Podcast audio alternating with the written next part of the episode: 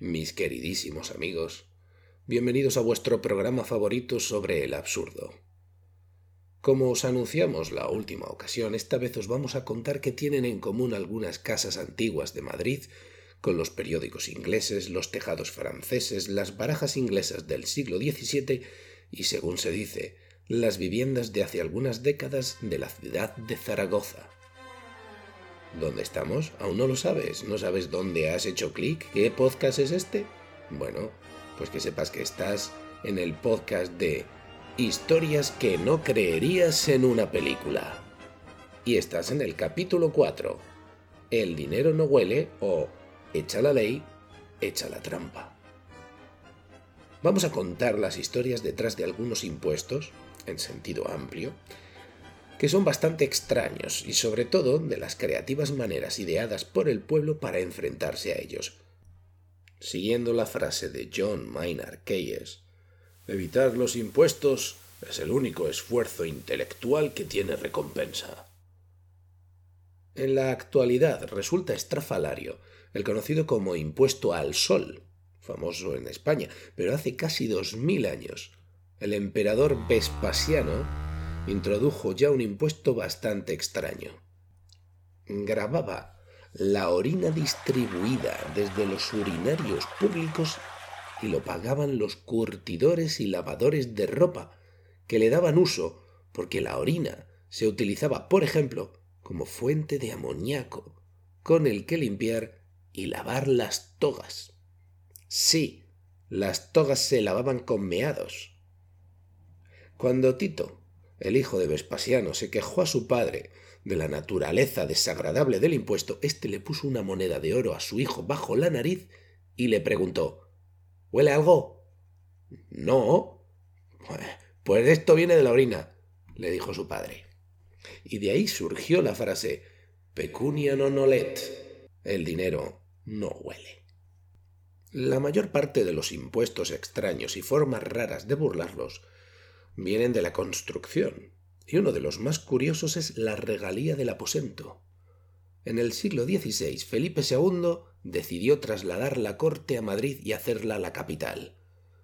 El problema es que junto a él tenían que venir varios cientos de funcionarios que había que alojar en algún sitio.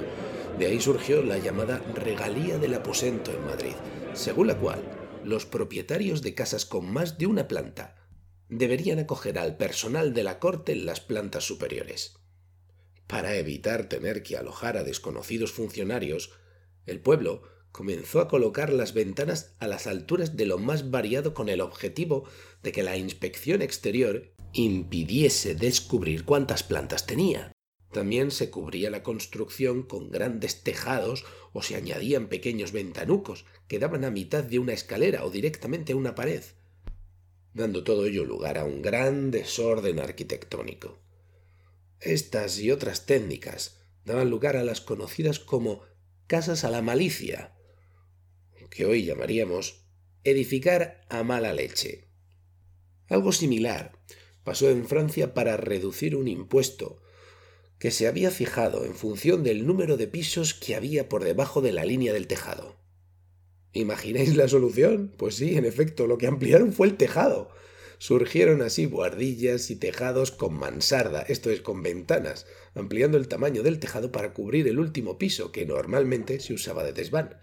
Se conseguía proteger a los habitantes de las inclemencias del tiempo, pero sobre todo protegerlos del pago de los impuestos. De similar forma, en Nueva Orleans, se evitaba pagar un impuesto a las casas más anchas con las llamadas casas escopeta, porque las casas se edificaban con mucha más largura que anchura. Una trampa relacionada es la que se observa en bastantes casas antiguas, al menos en Zaragoza. No es raro encontrarse con casas de seis plantas con numeración del estilo entresuelo, entresuelo segundo, principal, primero, segundo y tercero. Se trata también de casas que no tenían ascensor, así que se cuenta que ambos hechos están relacionados, porque todas aquellas casas que tenían pisos a partir del cuarto tienen ascensor.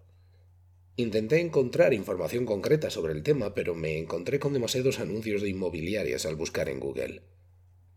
Otro impuesto absurdo es el impuesto a las chimeneas que pusieron los ingleses en 1662.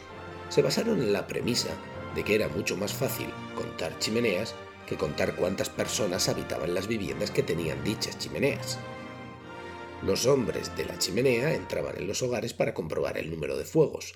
Bastantes habitantes bloquearon las chimeneas o las derribaron. No fue buena idea para muchos, ya que la ausencia de salidas de humo facilitó los incendios.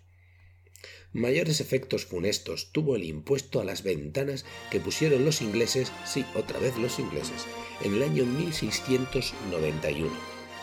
Se trataba de un impuesto progresivo que se cargaba a los ocupantes de las casas en función del número de ventanas.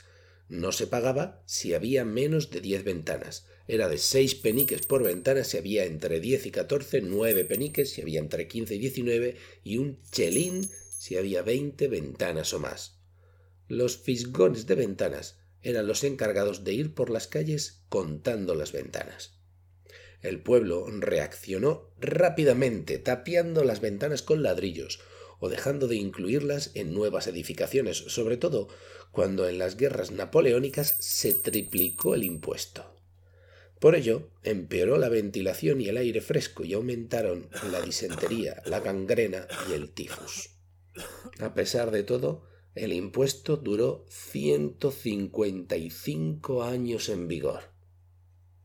No parecían haber aprendido los ingleses, sí, otra vez los ingleses, cuando en 1784 decidieron sufragar los costes debidos a la rebelión de las colonias americanas con un impuesto de cuatro chelines por cada mil ladrillos que tuviera una vivienda. Las fábricas pasaron a hacer los ladrillos más grandes, a lo que el gobierno replicó fijando por ley un tamaño máximo de ladrillo, a lo que los habitantes replicaron pasando a edificar sus casas con madera. Similar efecto tuvo el impuesto al papel de pared. Cubrían los muros con papel normal y lo pintaban después. No todos los impuestos extraños han sido relativos a la vivienda. Así el Parlamento, ¿sabéis de dónde? Británico, puso en 1784 una tasa aplicada a los sombreros. ¿La solución para mucho? Los fabricantes de sombreros pasaron a hacer tocados y cambió la moda. Otro impuesto, con resultado inesperado, fue el Stamp Act de 1712. Era un impuesto a los periódicos ingleses que inicialmente hacía pagar un penique por cada página. Esto llevó a la popularización del conocido formato sábana de los periódicos, que aún hoy persisten. Haciendo mayores las páginas, se reducía su número y, por tanto, se reducía el impuesto. No todas las trequiñuelas anteriores han tenido buen efecto. Es famosa la historia del impuesto a los juegos de cartas puesto por el rey Jacobo I de Inglaterra con el objetivo de reducir la afición por los juegos de azar. Un sello oficial impreso en el as de picas se convirtió entonces en la prueba de que el impuesto había sido pagado. Ante esto, el fabricante de naipes John Blacklin tuvo la ocurrencia de omitir el as de picas del paquete de barajas para evitar pagar el impuesto y vender esa carta aparte. Lamentablemente para él, su estratagema no fue bien apreciada por el jurado que se encargó de juzgarle por su ocurrencia. En 1805 John Blacklin fue condenado a muerte jodo, un castigo ejemplar para mostrarle a la población que con los impuestos, es decir, con el dinero del gobierno, o te habías pensado que era tuyo, con el dinero del gobierno no se juega.